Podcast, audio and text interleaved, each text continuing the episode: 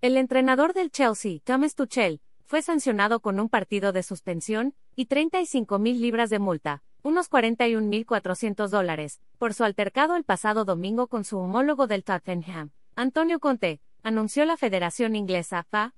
Guión un mexicano histórico. Gana medalla en Mundial.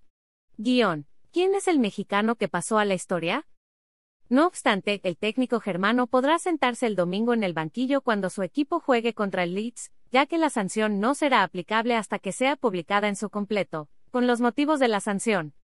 Por su parte, Conte fue multado con 15 mil libras, unos 18 mil dólares, después de que ambos técnicos admitieran haber tenido un comportamiento inadecuado tras el partido disputado en Stamford Bridge, y que acabó con empate a dos goles. Los dos entrenadores pueden recurrir estas sanciones.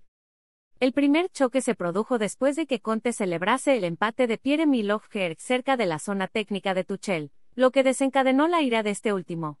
Después, ambos técnicos se enfrentaron de nuevo al darse la mano con agresividad, y antes de encararse al término del partido.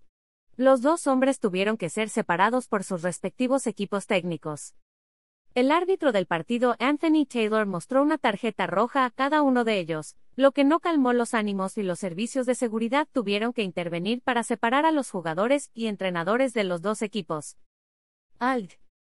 La ley de derechos de autor prohíbe estrictamente copiar completa o parcialmente los materiales de Excelsior sin haber obtenido previamente permiso por escrito, y sin incluir el link al texto original.